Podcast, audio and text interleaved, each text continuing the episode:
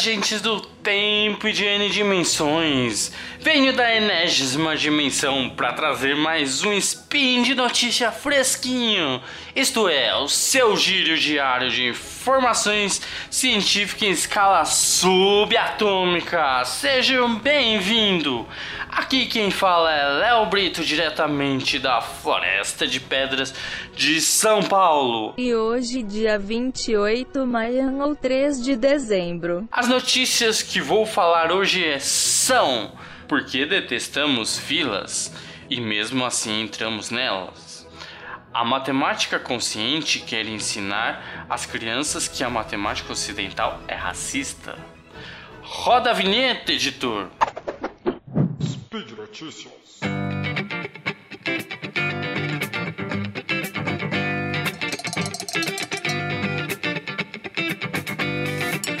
Vamos todos à primeira notícia, que detestamos filas e mesmo assim entramos nelas. A notícia foi solta dia 10 de outubro de 2019. Campos de estudo da psicologia e matemática pesquisam as melhores formas de diminuir o impacto das esperas e os motivos delas causarem tantas frustrações. Tem um ditado que o paulistano adora fila, porque assim que vê uma fila já entra. Uma afirmação que parece ser confirmada pela presença constante de longas esperas para restaurantes, programas culturais e outras atividades na cidade.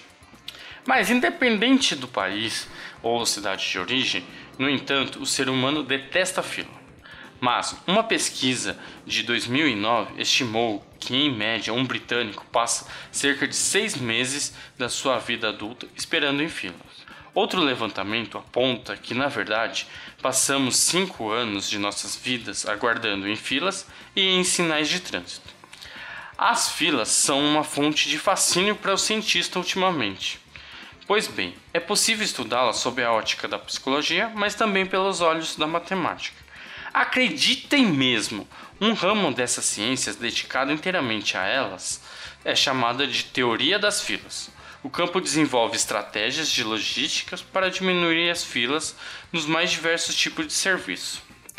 Um grande matemático americano chamado Richard Lanson, professor do MIT, Instituto de Tecnologia de Massachusetts, estuda filas desde a década de 70, algo que lhe rendeu o apelido de Dr. Fila. Acho que vou nestes eventos grandes para começar a analisar filas. Quem sabe eu vou ser o Dr. Fila, fila brasileiro. Vou parecer bem louco, mas vamos lá, gente. Em 1987, Larson publicou um artigo analisando os mecanismos psicológicos por trás das filas, afirmando sobre os principais efeitos mentais de uma espera são frustração, ansiedade e tristeza. Por sua vez, causa estresse, impaciência e irritação. Que todo mundo acredita que já deve ter sentido isso. Mas do que tá, mais do que o tamanho da fila em si, é a causa do desconforto. É o tédio proveniente da espera, afirmou ele no site Stratton em 2012. Encontrar formas de entreter as pessoas que estão na fila é um jeito de de aliviar esse tédio. Tem como exemplo o parque da Disney. Você passa 45 minutos em uma fila para atração que dura apenas 8 minutos. Mas eles fazem com que você sinta que a atração começou na própria fila. Isto é, na mansão mal assombrada, uma das atrações mais populares do complexo, o público é imerso em salas tematizadas que contam a história da mansão fictícia e das assombrações que lá residem durante a fila. Outro exemplo que Larson cita é o pager vibratório oferecido nas filas de algumas redes de restaurante, como um bom exemplo de aliviar, a tensão de espera, que já que permite que o público faça outras coisas além de simplesmente esperar o chamado. Já este todo, todos já usaram isso em shopping, correto? Quando vai procurar uma mesa para comer e fica esperando aquele, aquele page vibrar. Entender psicologia das filas normalmente é mais importante que estudar a estatística da fila, afirmou Larson ao jornal The New York Times em 2012. Já em 2003, a revista de pesquisa de mercado dos Estados Unidos publicou um artigo analisando a relação entre a comparação social e a taxa de desistência em filas. E os pesquisadores Hong Grok Zhu e o Zoma, professores de marketing da Universidade de Hong Kong, analisaram comportamentos de 150 voluntários em filas. Eles perceberam que quanto mais há atrás de determinado indivíduo em uma fila, menor a chance que ele desista da espera. Segundo a dupla, o fenômeno ocorre por meio do mecanismo de comparação social. Um indivíduo que está na fila percebe que mais pessoas estão se aglomerando atrás dele e abraça a ideia de que tem gente em uma situação pior que a minha. Isso eu já, pense, eu já pensei em algumas filas. Isso funciona como um conforto para o ato de espera, que diminui a chance de que eles desista da fila. Ouvintes, vamos a algumas dicas para aguentar a esperar em fila. Tudo bem que a CCXP já passou, mas vários eventos futuros de grande porte vai ter. Segundo a revista americana Psychology Today, publicou algumas dicas para tornar a espera de uma fila um pouco menos desconfortável. São elas: atenção plena para focar em, no momento presente, sem criar expectativa para o andamento mais rápido da fila. Exercício de respiração, como inspiração profunda e expiração longa, para acalmar possíveis irritações causadas pela fila. Movimentos curtos no local da espera, com pequenos passos dados em volta do lugar em que se está, para relaxar o corpo e redistribuir o próprio peso. E alocação maior de tempo, ao imaginar o pior cenário possível de tempo de espera antes de adentrar uma fila. Ou o indivíduo pode evitar frustrações. Tomara que essas dicas te ajudem a aguentar a próxima fila que pegarmos. Ouvintes, tem um vídeo de nossos do nosso amigo Psycaster, o Pena, que fala sobre física e outras N coisas e ele fala no, sobre as filas da CCXP. O nome do de vídeo é Fila da CCXP e Teoria dos Jogos. É muito interessante, vale a pena dar uma olhada. Este vídeo se encontra no canal do Pena no YouTube, que chama Devaneios do Pena. Mas eu vou deixar o link no post. Bora para a segunda notícia. Olha o absurdo que está acontecendo. Matemática consciente quer ensinar às crianças que a matemática ocidental é racista. A notícia saiu dia 25 de outubro de 2019. A guerra cultural está batendo a, a sua porta, goste ou não. Não é segredo que a história americana está sob ataque.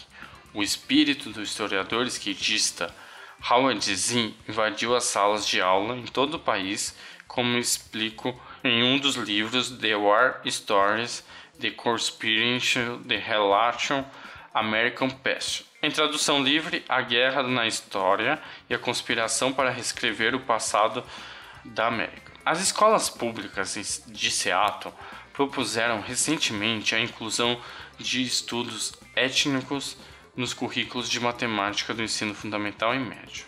É isso mesmo, passamos da nova matemática para a matemática consciente. A matemática consciente é a tradução livre para Work Math. A estrutura desse novo currículo expõe o quão absurdo será esse tipo de matemática. Entre outras coisas, afirma que a matemática ocidental, entendida como única expressão legítima de identidade e inteligência matemática, o que quer que isso significa, foi usada para privar a pessoas e comunidades de cor. Essa matemática que nós estudamos, antigamente, bem no passado, era mais era privada para algumas pessoas, tanto para algumas pessoas como para algumas comunidades. O currículo é cheio de jargões de justiça social que parece inteligente, mas é realmente sem fundamento, o que significa decodificar a beleza matemática ou identificar como o desenvolvimento da matemática foi apagado da aprendizagem na escola. Até, por exemplo, vocês não ouvem de falar do aprendizado de como era feito o aprendizado da matemática na África, por exemplo. A gente não sabe, não tem história referente a isso. E foi essa ideia foi o desenvolvimento que foi apagando. As linhas gerais do documento dizem que a mudança de remunerar a matemática por meio do aprendizado experimental. e facilitará o aprendizado, de forma independente e interdependente. Essa é uma maneira elegante de não dizer quase nada. É claro que, embora esse tipo de currículo deixe os alunos com pouco conhecimento e compreensão real de como fazer matemática, de vamos dizer, de calcular mesmo para um propósito de universidade, certamente serve a um propósito de radicalizar os jovens com a história de opressão e prepará-los para serem futuros guerreiros da justiça social. Entre as muitas outras lições que as diretrizes sugerem estão explicar com a matemática determina a opressão econômica, identificar o movimento econômico que levará à libertação e fazer a pergunta: como podemos mudar a matemática do pensamento individualista para o coletivista? A matemática consciente é simplesmente a expressão mais recente e talvez mais tola de uma agenda maior para colocar os jovens americanos contra o seu país e com os cidadãos, e enchê-los de queixas e convencê-los que a chave para um futuro perfeito é o socialismo. Independente dos problemas com a matemática consciente, a situação de Seattle mostra que, por políticas como a escolha de escola são tão importantes, os pais precisam de recursos para pressionar as escolas públicas locais se estiverem cometendo erros, ou pior, tentando doutrinar seus filhos com ideias que eles não concordam. Inegavelmente, muitas instituições americanas, começando pelo ensino superior, passando pelo ensino fundamental e médio, estão sendo usadas para dividir os americanos e resumir todas as questões da vida em disputas sobre identidade étnica e ver em vez de ver o que são meras diferenças de opinião em um mundo complexo.